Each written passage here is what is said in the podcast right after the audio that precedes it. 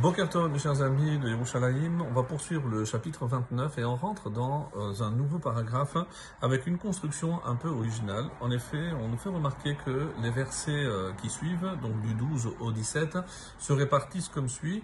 Donc le 12, le 14 et le 16 Medabrim Bemoshlim parle de gouvernants, des dirigeants, des rois. Et on intercale le 13, le 15 et le 17, Medabrim Bemoussar Vechinouch parleront d'éthique et euh, d'éducation. C'est assez curieux, comme si on voulait relier deux thèmes, la manière de diriger un peuple et la manière de diriger sa maison, c'est-à-dire d'éduquer ses propres enfants. Et on va voir donc cette alternance assez intéressante à partir du verset 12 que nous commençons aujourd'hui. Moshel Makshiv al Devar Shaker, un Moshel, un gouverneur, quelqu'un qui gouverne, un Moshel, un chef, tout simplement, Makshiv al Devar Shaker, fait-il attention à une parole mensongère? Kol Meshar Etav Reshaim tous ces ministres sont des méchants. Alors comment comprendre justement la jonction entre les deux parties?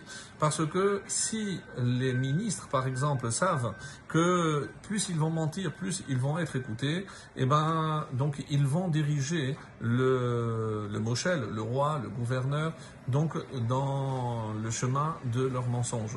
Et une autre explication aussi très intéressante qui dit non, c'est lorsque le gouverneur, celui qui dirige, lui aussi il fait attention aux mensonges parce qu'il en fait lui-même. Hein. Alors, Kol c'est la preuve que tous, les, euh, tous ces ministres sont des méchants.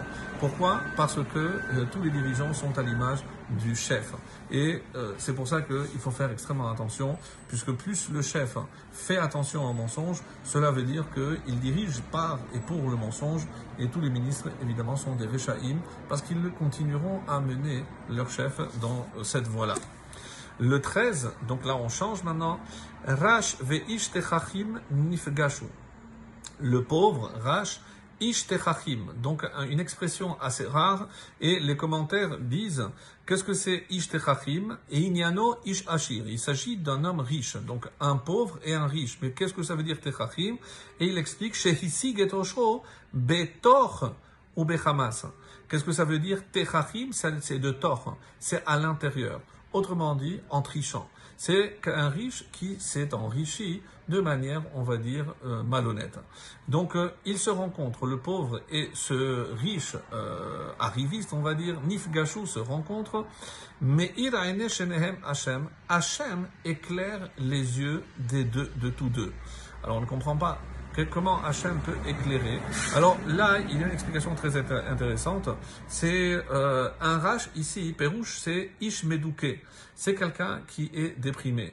Donc, euh, pourquoi? Chez Haddalut parce qu'il est brisé par la pauvreté. Donc, qu'est-ce que c'est l'explication de Rabbi Abraham ibn Ezra. Et alors, qu'est-ce que c'est Akavana le Ish? Et c'est pour ça que maintenant, c'est un. Et pourquoi il est pauvre? C'était un, un, riche, mais qui a perdu toute sa fortune.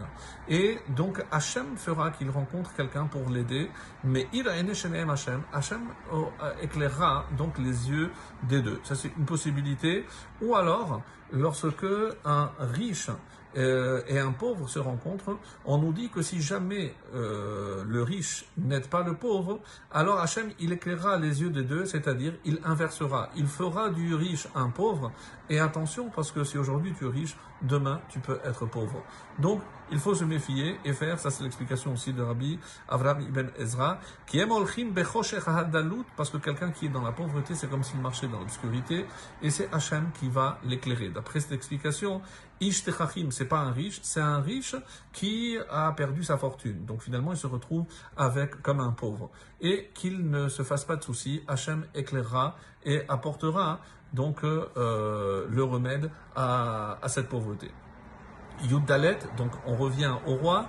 Meler Shofet Behemet Dalim, un roi qui juge avec vérité, ici on peut traduire par équité, qui juge avec équité, Dalim, encore une fois c'est un synonyme de pauvre ou de humble, donc un roi qui juge euh, avec équité les humbles, qui o a fermi son trône, la had, pour toujours?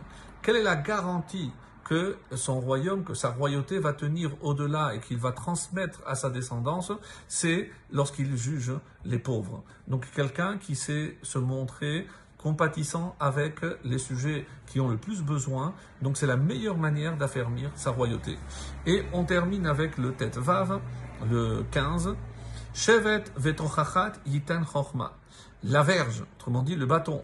Vetochachat et la réprimande, la réprimande, chorma, procure la sagesse. Venar meshulach mevish imo. Mais un jeune homme qui est laissé à lui-même, livré à lui-même, comme explique les Chachamim, Mevish Imo fait honte à sa mère. Certains pensent que c'est une allusion à Ishmaël parce qu'il a fait, il a été repoussé, donc il a fait honte à sa mère.